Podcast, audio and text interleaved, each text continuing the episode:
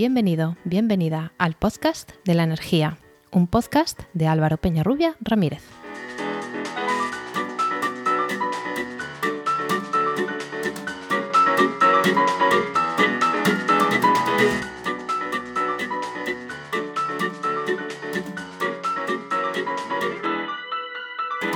Hola, hola, recibid la bienvenida a este capítulo 6 de 28 de junio de 2021 de El Podcast de la Energía.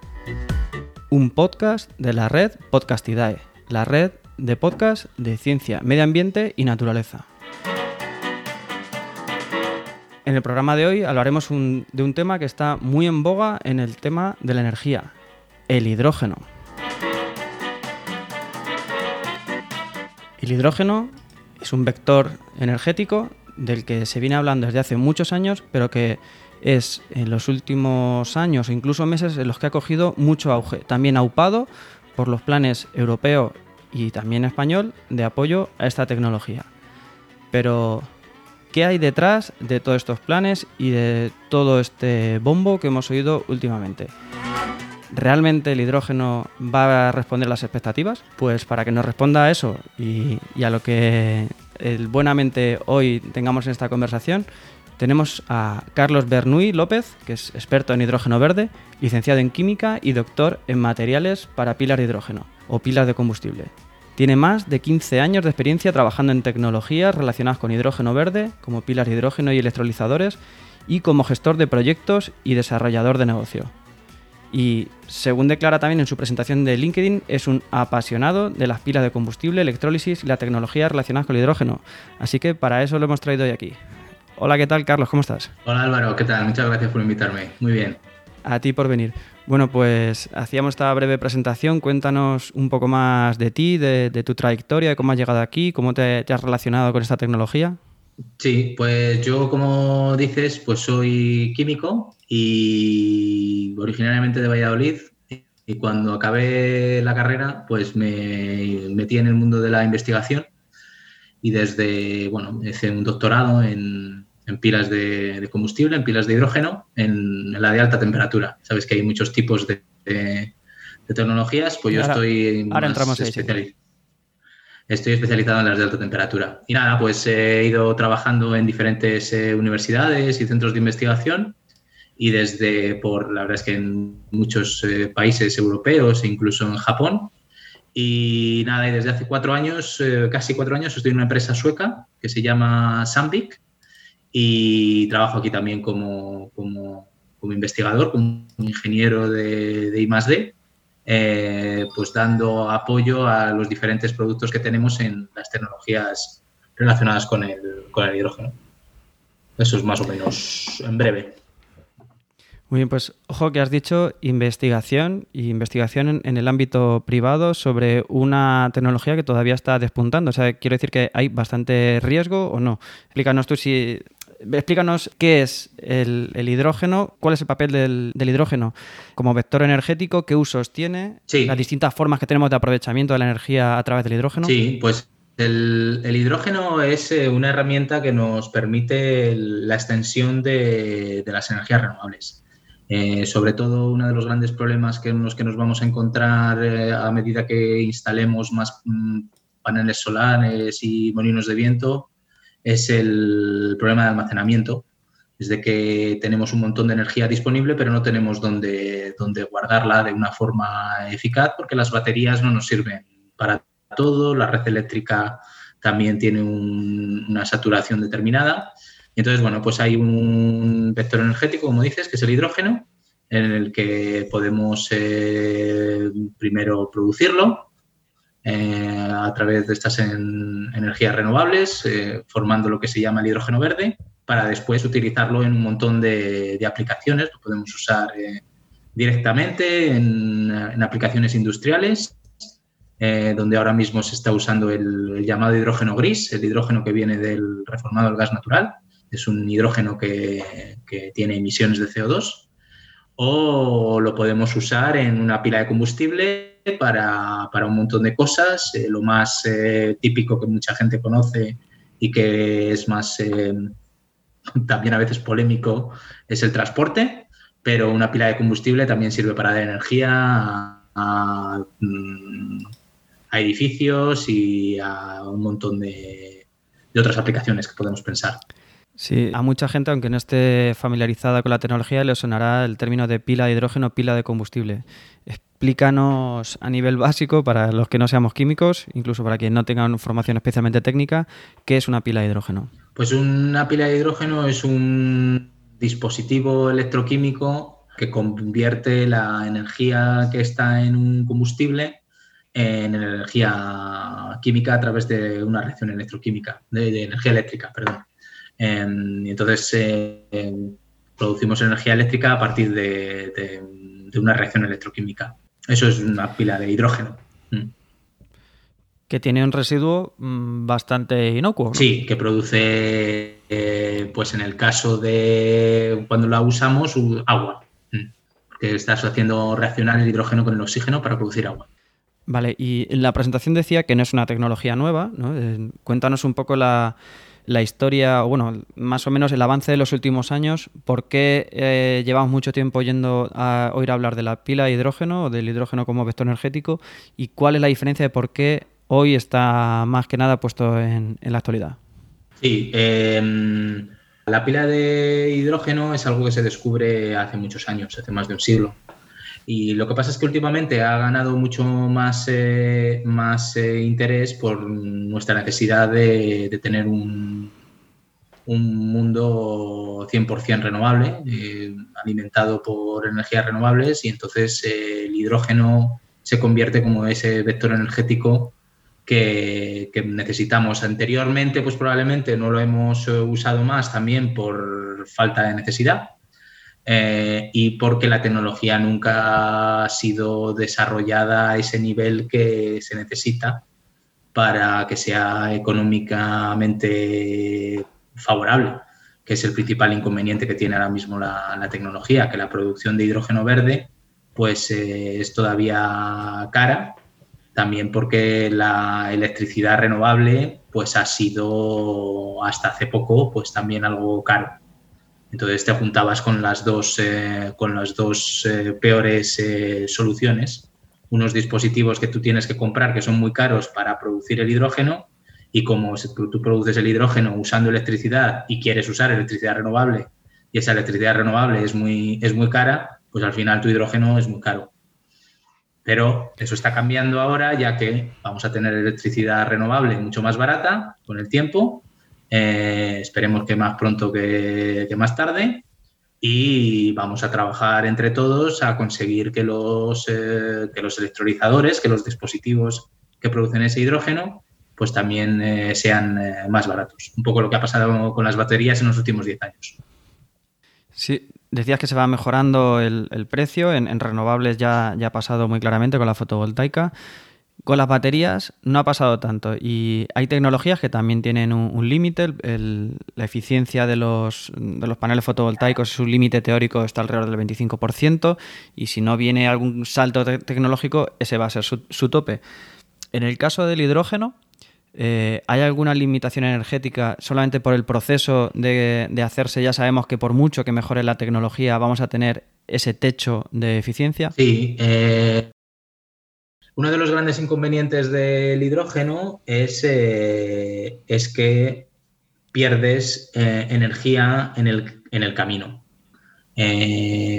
tú primero tienes que producir hidrógeno, que por lo tanto ese hidrógeno estás usando una electricidad con unas eficiencias pues entre un 60 y un 90% en el mejor de los casos. Eh, luego tienes que almacenarlo ese hidrógeno de alguna forma. O sea, es muy raro que tú vayas a usar ese hidrógeno inmediatamente.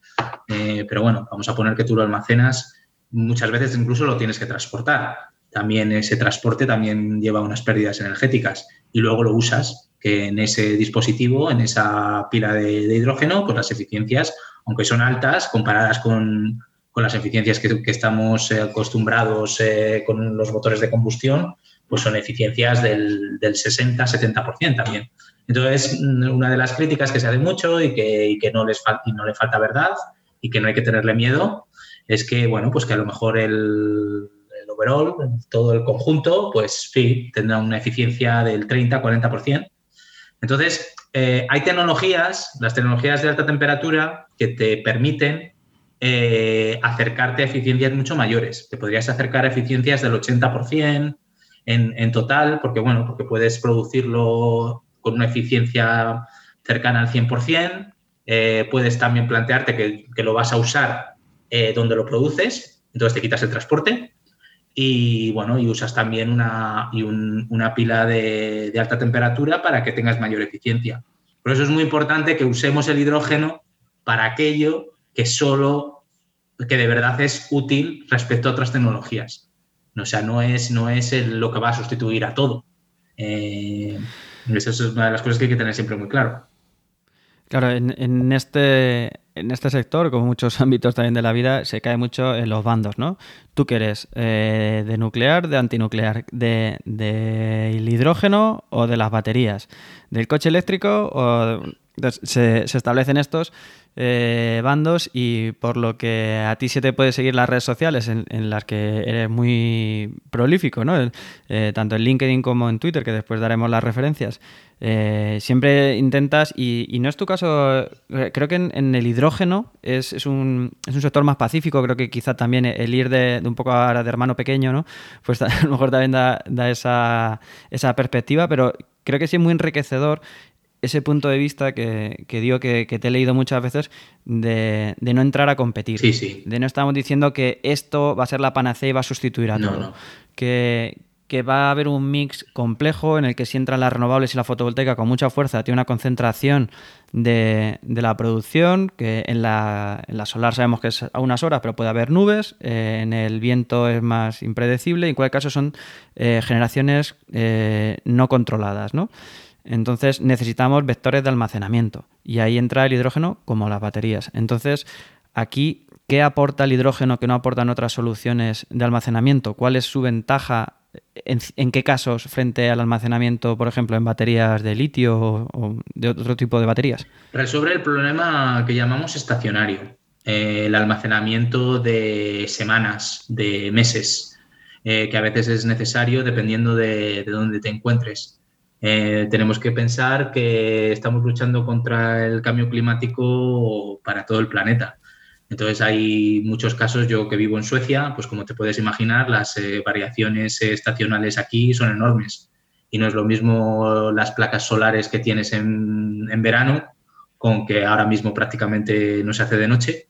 Y entonces, claro, aquí pueden estar produciendo muchísimo más eh, energía durante más tiempo que en invierno donde a lo mejor tengo 3, 4 horas de luz y cuanto más al norte me voy, pues peor. Y claro que hay cosas eh, al norte que necesitan energía y que necesitan descarbonizarse. ¿Entiendes? Entonces eso lo podemos aplicar a muchas partes del mundo y a muchas partes incluso de España, ¿eh? que no todo el mundo vive en el Mediterráneo con 3.000 horas de, sol al año. Sí, Galicia también puede tener hidrógeno. Sí, díselo a los de, a los de Bilbao, a ver qué te dicen también. ¿no? Sí, bueno, pues referente a esto, uno de los problemas del hidrógeno es precisamente su almacenamiento, que puede ser de diferentes maneras, ¿no? Mm. Cuéntanos en qué manera se puede almacenar hidrógeno y cuáles son los, factores limitantes. Sí, pues eh, ahí mm, soy menos experto. Yo eh, soy más experto en la producción y en la y en el uso del hidrógeno por medio de los dispositivos. En el almacenamiento, eh, espero no decir muchas muchas burradas, pero el principal problema es que, hay que hacerlo a alta presión em, y bueno, pues, eh, pues se requiere energía. Entonces, eh, bueno, lo, podemos almacenar a, menos presiones, lo que pasa es que nos ocupa, ocupa mucho espacio, ¿no? Entonces, por ahí es donde tenemos eh, los problemas. Por ejemplo, en, en, los coches hay que tenerlo a 700 bares, eso son presiones muy altas. Pero bueno, en algunas otras aplicaciones sí que podemos eh, hablar de, almacenamientos a, menos presiones, pero que son considerables. Y es un, es un desafío, es un desafío que hay que, que, dirigir. Entonces, también se está hablando últimamente mucho del uso de, hidrógeno líquido.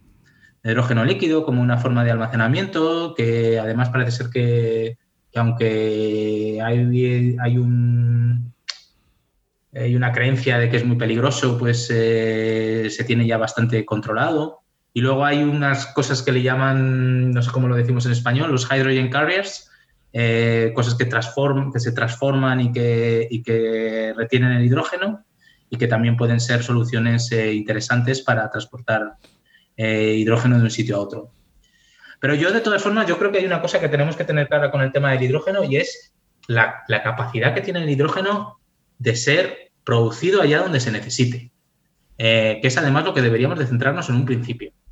y luego, cuando nos sobre, ya veremos lo que hacemos con él pero estamos yendo a veces demasiado rápido, ¿sabes? Eh, como queriendo, estamos ya pensando en que vamos a tener muchísimo exceso de hidrógeno, como, lo del, como con la electricidad renovable, que también, no, es que nos va a sobrar. Bueno, de momento no nos sobra, solo hay que ver los precios de, de la electricidad en España, que no, no sobra que... Pues entonces, oyéndote, ¿descartamos o ponemos como un uso no principal el del transporte? ¿O el transporte ligero, al menos? Sí, no, no, yo creo que es un uso que puede, que puede dar eh, uso, pero sí, el transporte ligero quizás menos. Eh, va a ser para usos eh, muy... Pues, Coches, de... O sea, estamos diciendo, sí, sí, sí, claro. Para un coche... Pero para un coche depende quién.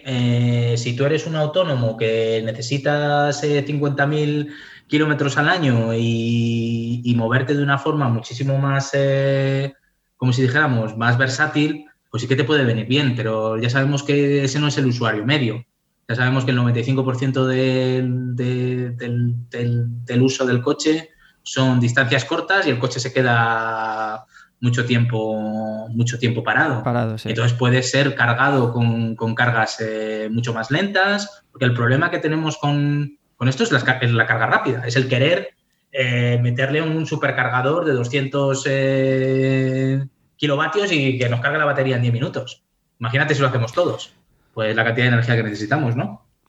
Sí, es que vamos a partir de que los, hidrocarburos son algo fantástico. O sea, aparte de que eh, tienen una, densidad energética tremenda, nos dan luego sus productos para hacer mm, plásticos, para hacer eh, carreteras con alquitrán. O sea, los, hidrocarburos son algo fantástico. Pero, eh, aparte de ser limitados, pues mm, no hace falta que expliquemos los, efectos secundarios, las consecuencias que acarrean, ¿no? eso creo que lo damos todos por sabido. Entonces, todas las soluciones que encontremos pues van a tener alguna pega, eh, algún problema. Eh, eso sí, mm, vamos a intentar que las soluciones que encontremos mitiguen al máximo los efectos del cambio climático. Mm. Eh, que es, es, la razón de por qué estamos explorando estas vías. Sabemos cuál es la más eficiente, que, bueno, que si entramos a valorar también un motor térmico de un coche no es nada eficiente. Eh, tiene pérdidas de calor tremendas, pero como decimos que tiene una densidad tan alta de, energía los hidrocarburos y de una recarga muy rápida, pues eso no supone un problema. Para el caso del, hidrógeno, eh, ya sí. Entonces eh, se está hablando también de Mm, para usos pesados, incluso ido como apoyo en aviación, ¿no? Sí. Eh, sino, como, sino como fuente principal. Eh, para, también para barcos, pero el problema que tenemos es que son autonomías grandísimas, hay mm, semanas sin, sin repostar y el almacenamiento eh, supone un problema. ¿Cómo ves ahí la perspectiva? Hemos hablado del transporte ligero, en el pesado, ¿qué perspectiva le ves? Yo en, el pesado yo creo que sí que se puede imponer el hidrógeno por carretera. O sea, en el pesado por carretera yo creo que sí que probablemente, porque además eh, los sistemas de, hidrógeno son menos, menos pesados mm, que las baterías. Las baterías son muy grandes, son muy pesadas, eh, ocupan espacio que, no de un, que al final un camión eh, lo que quiere es tener espacio disponible y peso disponible para cargar, que es para lo que vale. Y entonces ahí es donde yo creo que el hidrógeno sí que tiene una ventaja competitiva, igual que los autobuses de grandes distancias, incluso autobuses urbanos que hagan grandes distancias. Eh, en algunas ciudades pueden flotas, carretillas, este tipo de cosas que tienen una gran utilización probablemente el hidrógeno tendrá sentido, pero es un porcentaje probablemente pequeño, pero, pero es un porcentaje eh, que ayuda y que nos permite descarbonizar. En los barcos yo creo que es más probable que veamos amoníaco, eh, que es más fácil y, yo creo que es por ahí por donde, por donde, por donde los barcos acabarán eh, descarbonizando o electrificándose. Eh, y en los aviones, pues me imagino que habrá una mezcla de combustibles sintéticos, algunos quemarán hidrógeno si son capaces de producir, eh, de producir turbinas que comen hidrógeno de forma de forma eficiente, habrá una mezcla también. Vamos a hablar un poco de eso también. Yo eh, hace unos pocos meses descubrí, no lo sabía, que el hidrógeno también se quemaba. Eh, era a cuenta de una polémica que hubo en Twitter, no sé si la viste, de mm, no, no, no sé qué perfil era, que hablaba sobre la comercializadora en la que participa Greenpeace o que impulsó, pero que ahora es un socio más de Greenpeace Alemania, eh, que comercializaba hidrógeno producido eh, por, sus instalaciones renovables y lo inyectaba en la red de gas. Lo que es que esa aportación era bastante minoritaria y la crítica era que vendían, una, una ONG como Greenpeace vendía gas natural. Eh, entonces, eh, su defensa era que, bueno, que entraban como un actor más, que hay gente que ya lo tiene como fuente de calor que evidentemente eh, impulsaban la transición hacia la electrificación, pero que mientras tanto hacían unas pequeñas aportaciones de hidrógeno a la red. Y entonces ahí a donde iba es que descubrí que, el hidrógeno también se quema, que es compatible con las redes de, gas natural, no sé si haciendo alguna adaptación. Y entonces, ¿qué, futuro, qué viabilidad o, si ves que tiene sentido utilizar el hidrógeno para quemarlo? ¿Cómo ves esa aplicación? Pues ahí es donde, dependiendo del tipo de aplicación. Al parecer, para aplicaciones industriales, pues donde usan muchísimo, necesitan muchísima energía, pues, pues tiene sentido. Pero, por ejemplo, para una casa, pues menos, porque hay soluciones mucho más eficientes, como toda la aerotermia y, y todo este tipo de sistemas eléctricos que son más eficientes. Entonces.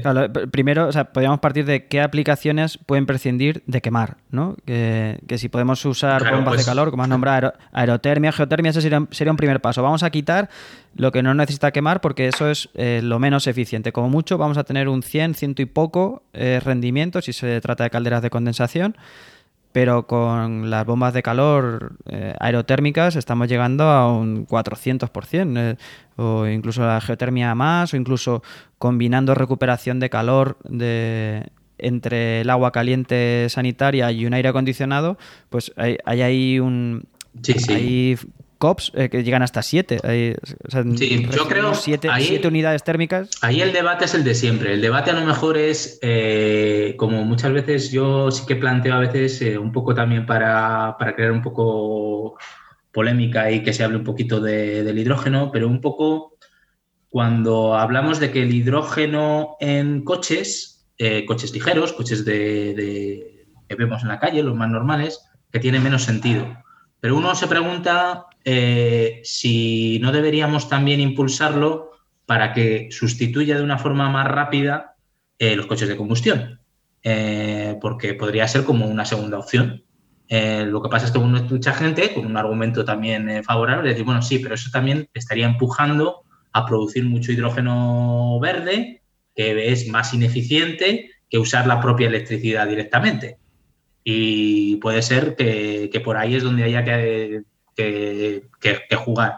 Entonces, en el caso del uso del hidrógeno para quemarlo, yo creo que nos podemos encontrar ante el mismo dilema, ¿no?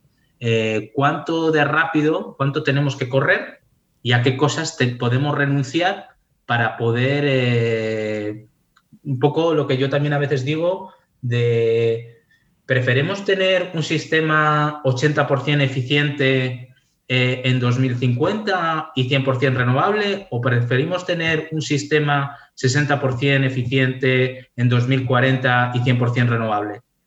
Eh, ¿Entiendes? Cuando hablamos de las eficiencias a veces nos volvemos locos. Eh, con, el, buscar lo más eficiente, sí, cierto, pero no siempre tenemos que, mm, sobre todo, dejar de lado tecnologías que nos sirven para el objetivo final, que al final es la lucha contra el cambio climático. O sea, no, o sea, el objetivo final no es tener un sistema 100% eficiente, es, lucha contra el cambio climático.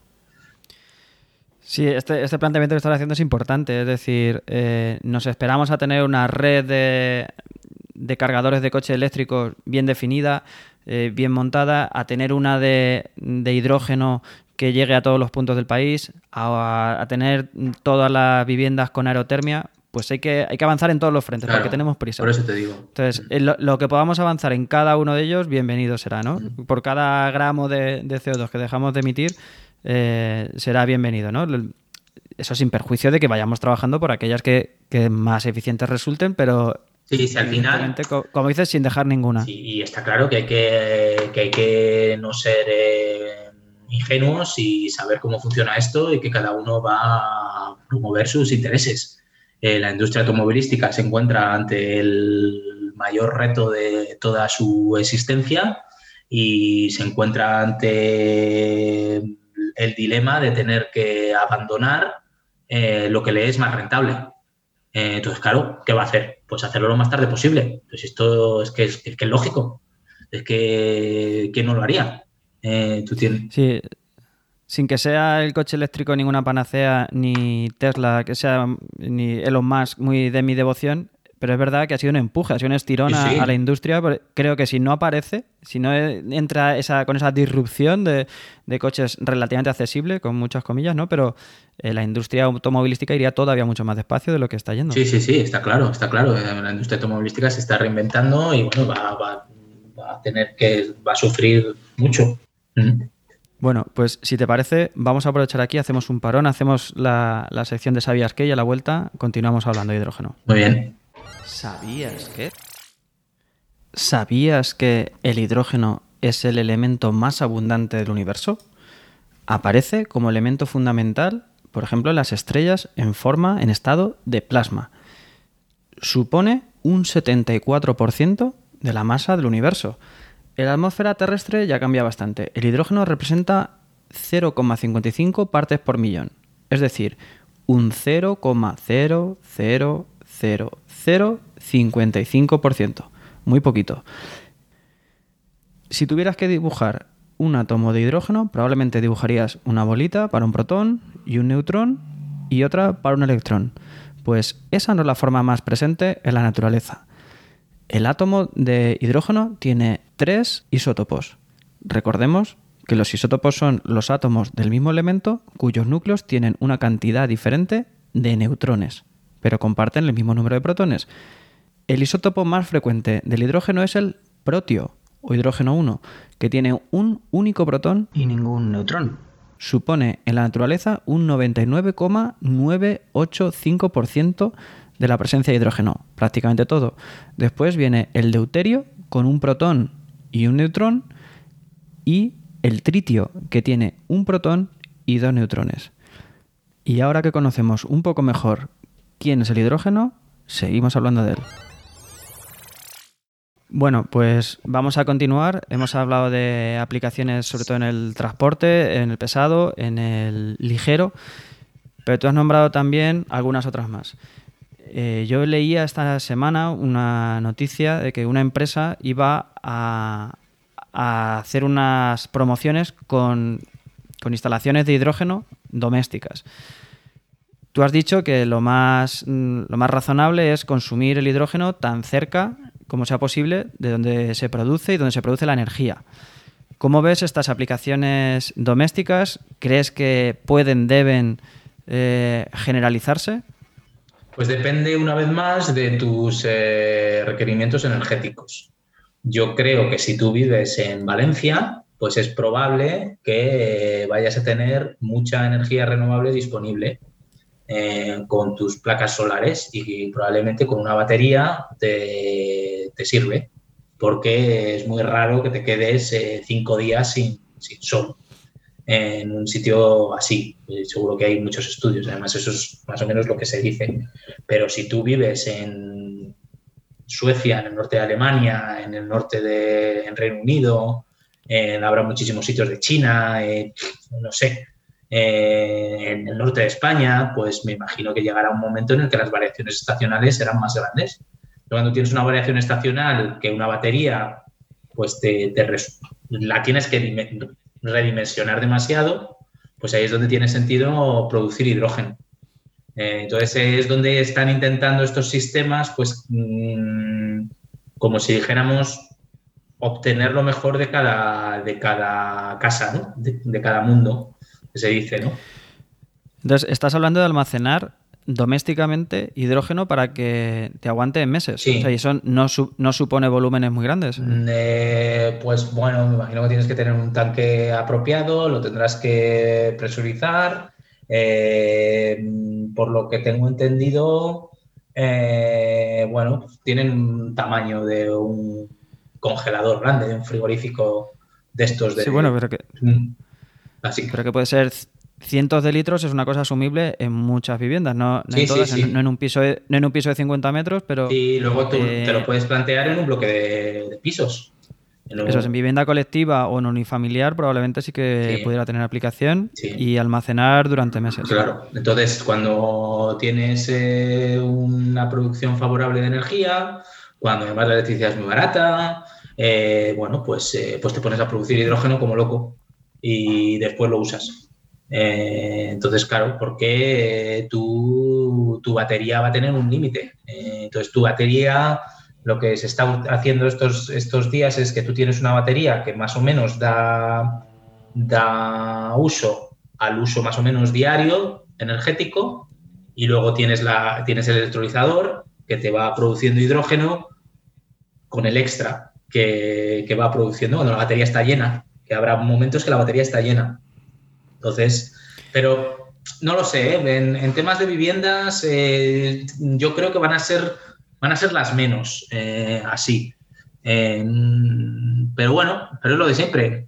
Yo creo que no hay por qué tampoco ni ponerle, ponerle impedimento. O sea, si está disponible y hay alguien que prefiere hacerlo así, mientras que sea libre de emisiones, me, me, gustan las respuestas que das que no son sí o no, porque eh, eso evidencia que, no, hay, no, hay, soluciones sencillas y que tu posición también es crítica y no, no, caemos en esos bandos que decíamos antes. pues sí, sí vale para cualquier aplicación o para esta es la fenomenal, es la mejor. Y dice, no, vamos a, vamos a ver eh, el estado de la tecnología en ese momento y vamos a ver tu demanda, vamos a ver tu situación concreta y vamos a ver cómo están muchas más cosas. ¿no? Entonces, eso creo que enriquece mucho el debate y, y que y que es necesario.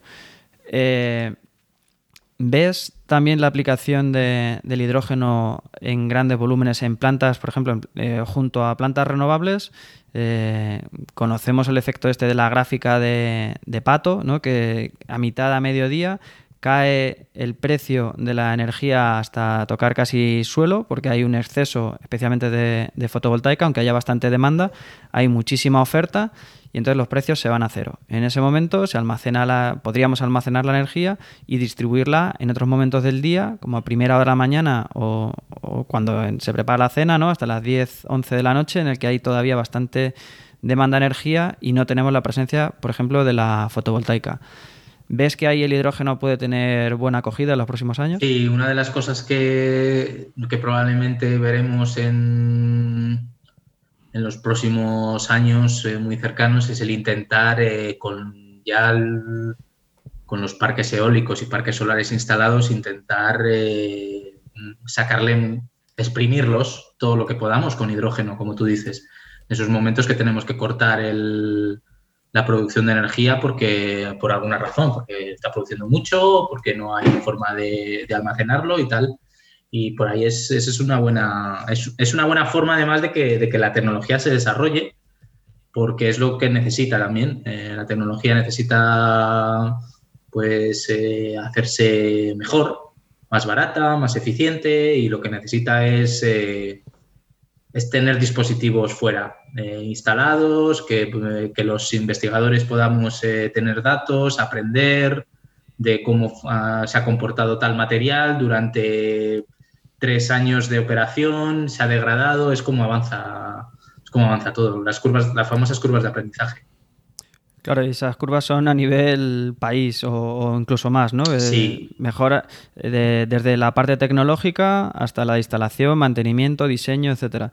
Yo oí una, frase cuando el recorte a las renovables del año 2008 fue. Por ahí. Eh, que decía que le habíamos pagado a, nuestro hijo o nuestra hija la, carrera hasta el último año y pendiente de hacer el fin de carrera le hemos quitado. Entonces, eso fue lo que pasó. Se maduró un, sector muy potente desde el diseño hasta la instalación y mantenimiento y cuando estamos en el punto álgido y cuando ya el precio de la, de la producción está empezando a bajar y podía ser realmente rentable, entonces nos retiramos del mercado. pues con el hidrógeno, si no es con estímulo público, de momento parece ser que tampoco va a ser algo muy masivo. Entonces, ahora sí, entra el dinero europeo y mucha gente dice, claro, ahora está el hidrógeno de moda porque hay pasta europea. ¿Qué, conoces tú de, no sé si lo tienes estudiado, el, plan de, a nivel de Unión Europea, el Green New Deal, eh, todos estos planes? También, como tú estás fuera de España, no sé si el seguimiento que le haces también a, la actualidad aquí en España, también el Plan Nacional del Hidrógeno, si lo conoces, si nos puedes contar algo de estos estímulos Además, eh, yo realicé algunas aportaciones al, plan y hay cosas que, que me parecen muy interesantes y, el plan como tal, eh, yo creo que es un plan bastante ajustado a más o menos el uso razonable del hidrógeno. Eh, yo creo que ese es un, es un, buen, es un buen comienzo, que se puede decir, para, empezar a, a también alcanzar, usar una gran oportunidad que tiene España de convertir el hidrógeno como en uno de nuestros eh, fuertes para los próximos años industrialmente.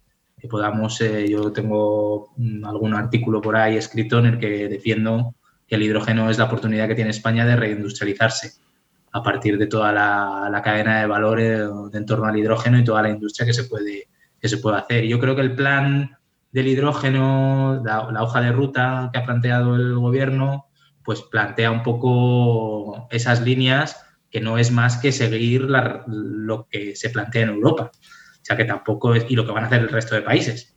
O sea que tampoco estamos inventando la rueda. Pero bueno, por lo menos ahora parece ser que sí que es lo correcto.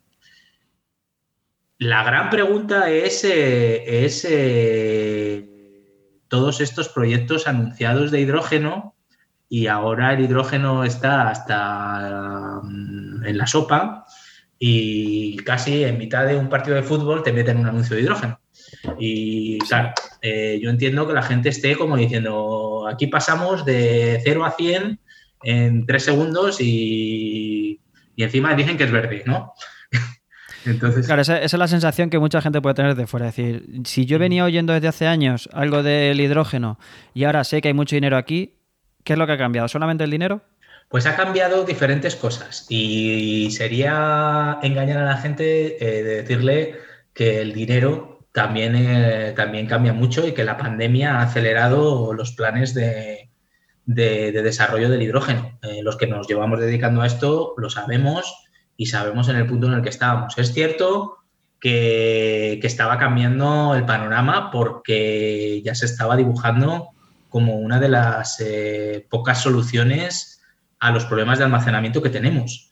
Eh, pero es cierto que, bueno, pues como viene muchísimo dinero de Europa, viene mucho dinero a fondo perdido, pues al mismo tiempo es una oportunidad que plantean eh, muchas empresas, unas con, con bastante honestidad y con bastante sentido, y otras probablemente para intentar eh, pillar cacho, hay que decirlo claramente. Entonces, lo que tenemos que confiar es en que las instituciones pues hagan su trabajo y den el dinero en los proyectos adecuados y para que se desarrolle esto de la forma adecuada. Y entonces, ¿cómo podemos contribuir eh, los que no estamos ahí? Pues eh, los que sabemos, intentando divulgar, intentando explicar a la gente cuál es un proyecto bueno, cuál es un proyecto malo.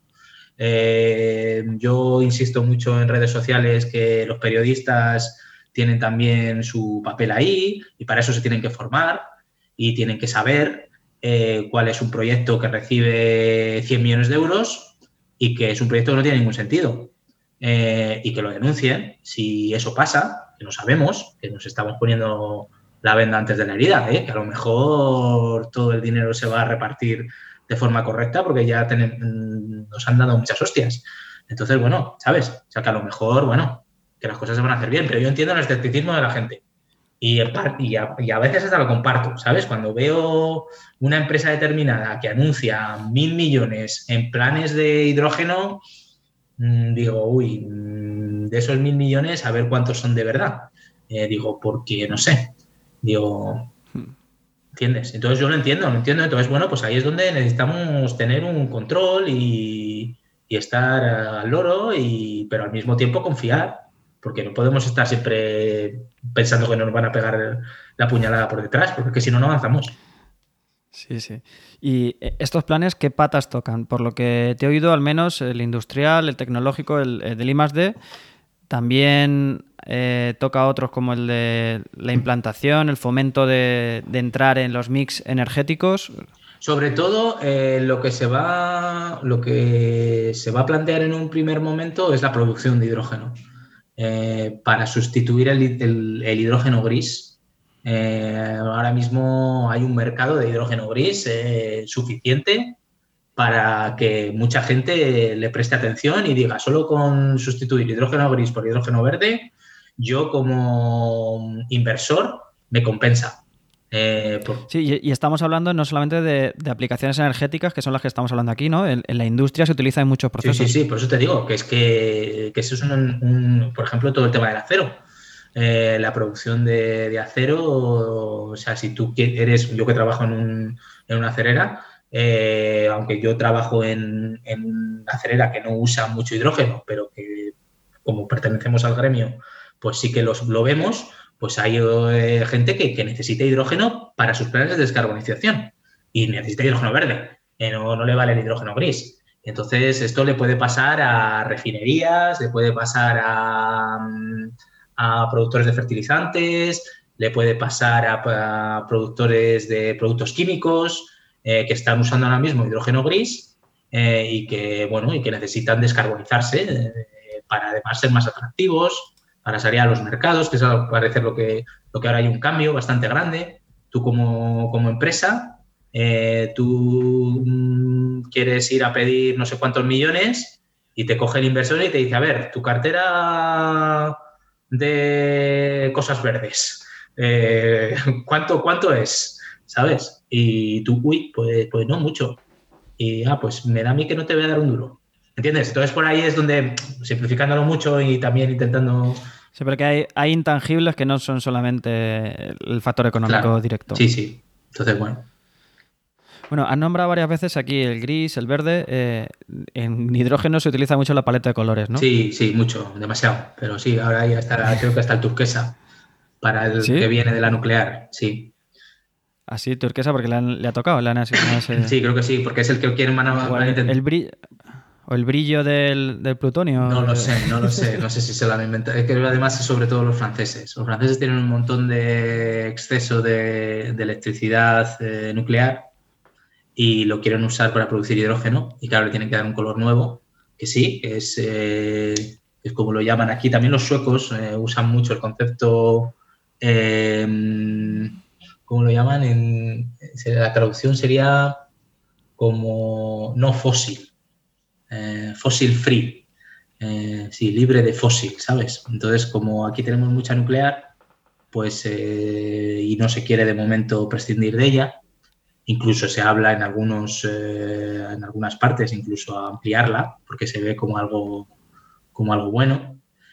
Bueno, en Suecia es donde se está construyendo una desde hace mucho tiempo, ¿no? Si no me equivoco. La central nuclear, pues ahí me pillas. Eh, bueno, es que era, no sé si era Finlandia, no sé. No lo sé, lo, buscaremos, lo buscaremos, pero sí que llevan, que había... Puede ser, ¿eh? Precisamente, precisamente un consorcio francés era quien construía y llevaban muchos años de retraso y mucho dinero invertido más del presupuesto. Pero bueno, te, te interrumpió. No, pero volviendo al tema de los colores, eh, los tres colores fundamentales son el gris, el azul y el verde. El gris es el, es el, el que se produce del reformado del gas natural eh, y echas el CO2 a la atmósfera.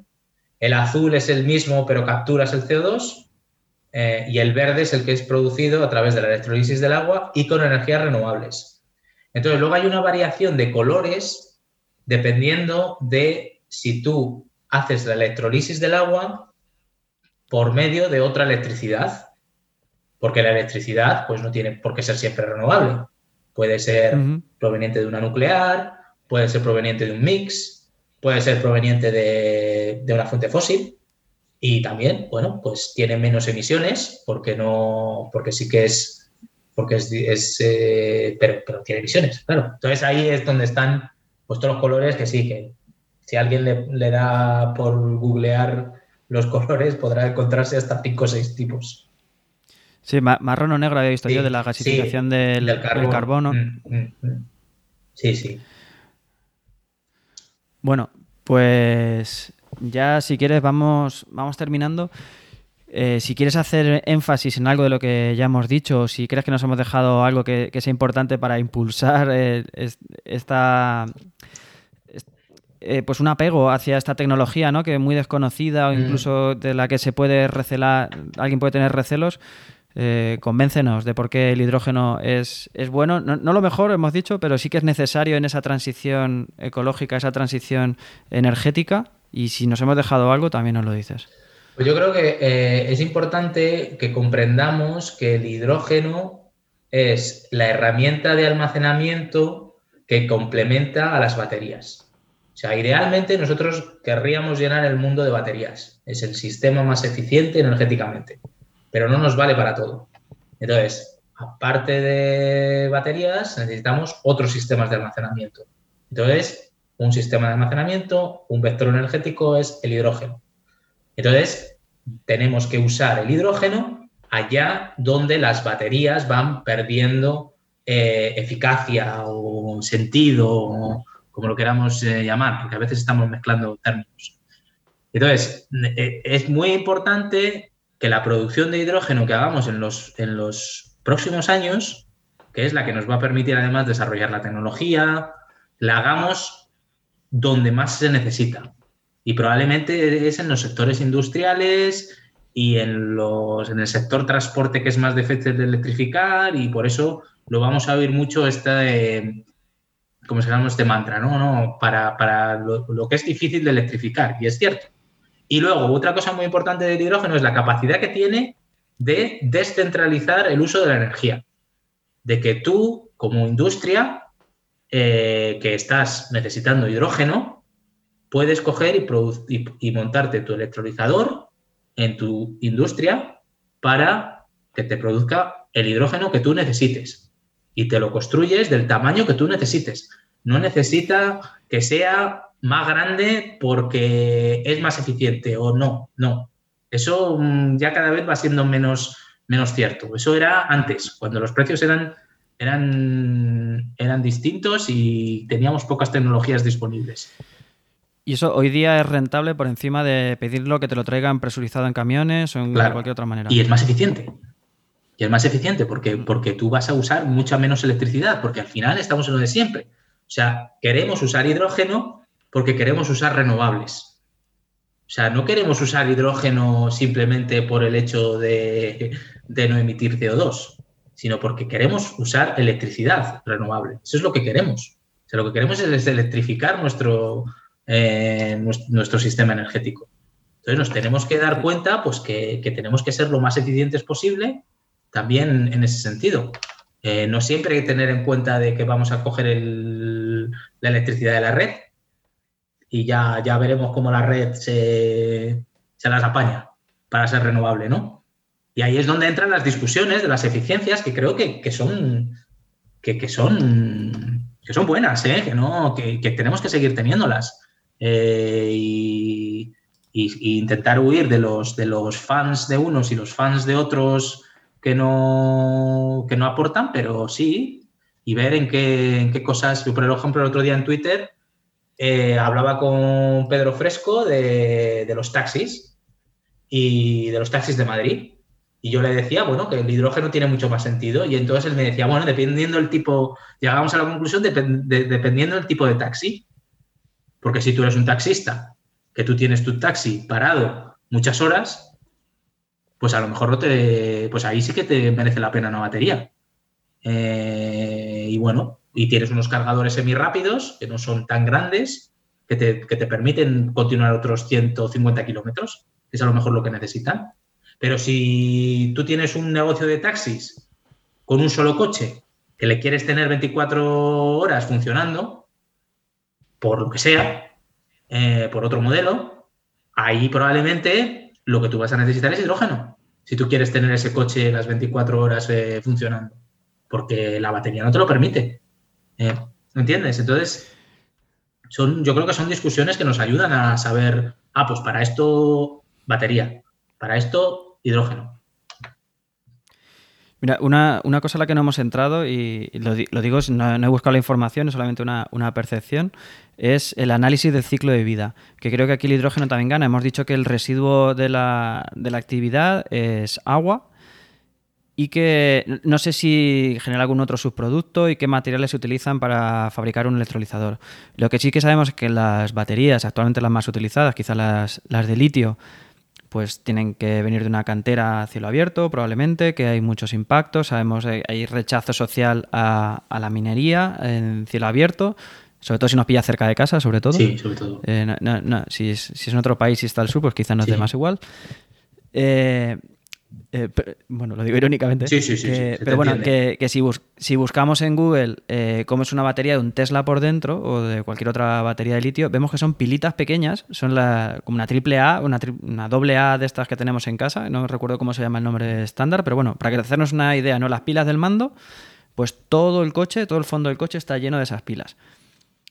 Eso eh, genera unos residuos de muy difícil gestión, que a lo mejor va directamente a un vertedero de alta seguridad metido en un bote y ahí se queda por los restos. Entonces, eh, ahí no hay ningún tipo de, ciclo de los materiales, es residuo puro y duro y sin tratar. Entonces, creo que aquí es otro punto a favor del hidrógeno. Sí y no. Eh, Vaya. Mm, creo que hay estudios que dicen que, que todo el... Yo creo que hay que ser honestos también aquí. Eh, y por eso es muy importante, yo como investigador que soy, que desarrollemos mucho la ciencia del reciclaje eh, y que aprendamos a reciclar nuestros, eh, nuestros sistemas electroquímicos, ya sea una batería o ya sea una pila de combustible o ya sea un electrolizador, de la mejor forma posible. Porque, porque vamos a ser capaces de recuperar muchos de los metales que, que usamos y que no van a ser y que, no, que cada vez van a ser eh, más preciados, por mucho que tendamos a usar materiales abundantes y sí, va a ser la tendencia, pero todavía usamos mucho cobalto, usamos en el caso de las baterías mucho cobalto, mucho litio y en el caso de las pilas de combustible y los centralizadores mucho platino, mucho iridio, por ejemplo. Y a eso hay que recuperarlo, ¿entiendes? Entonces, mm, puede ser que tengan una, en el ciclo de vida, emiten menos CO2 y hay estudios hacia un lado y hacia otro, pero una vez más, yo creo que son polémicas a veces que no merecen mucho la pena entrar en eso. Eh, las necesitamos. Vamos a trabajar para, para hacerlas lo mejor posibles. Igual que hay empresas que, aunque parezca mentira, y hay gente que no se lo crea, de que se dedica a hacer minas eh, sostenibles y a que la minería sea una cosa también lo más eh, respetable con el medio ambiente, porque necesitamos los metales, porque necesitamos seguir explotando nuestros recursos naturales. No podemos vivir sin ellos. Entonces sí, podemos entrar en el debate de que necesitamos menos, sí, bien, vale, pero seguimos necesitándolos.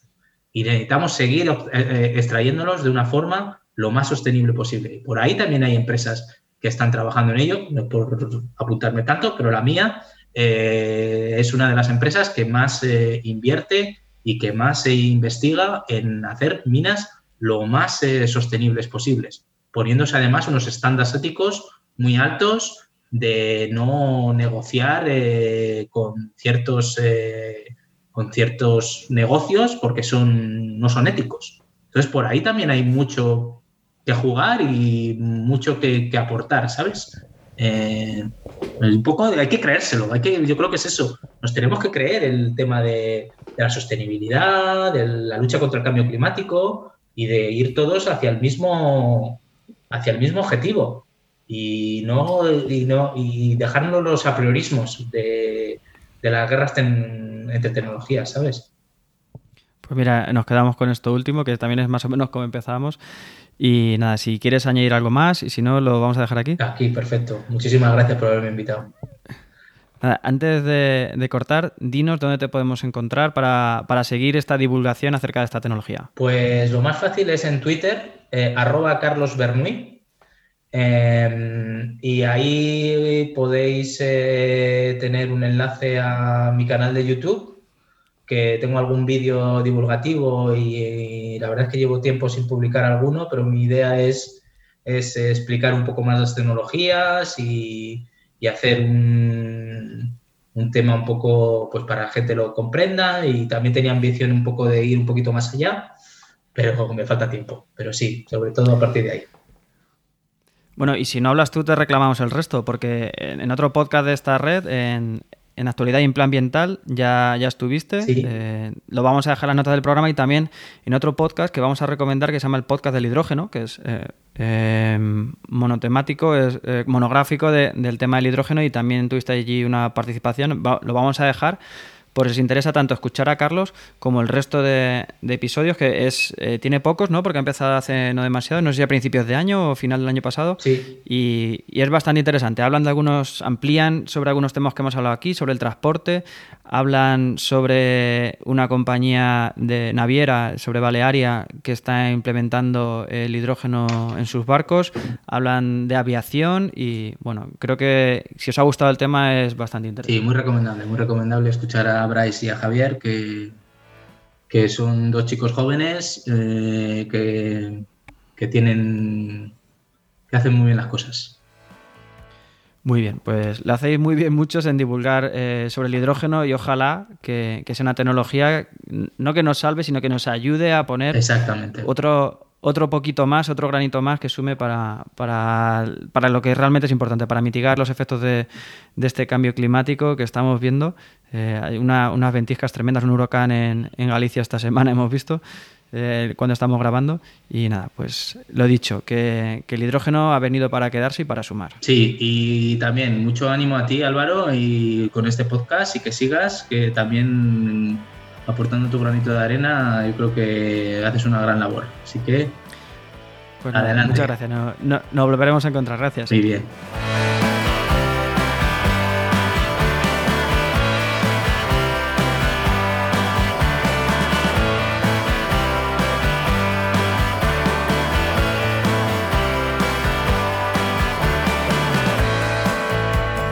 Hasta aquí esta edición de hoy del podcast de la energía y toda la temporada. Hoy terminamos nuestra primera temporada con estos seis episodios. Quería agradecer muy muy especialmente la participación de las personas que han venido aquí a traernos lo que, lo que saben y lo que les apasiona. Quería agradecer a John Domínguez, que vino en el segundo programa para hablar de impactos ambientales en las renovables, a Rocío Piqueras, que nos habló de esa joya industrial y tecnológica que es la central hidroeléctrica del Molinar, a Simona Sacripante, que nos habló de cómo se fijan los precios de la energía y esa cosa tan complicada que es el, mercado eléctrico, y hoy a Carlos Bernuy para hablarnos sobre hidrógeno.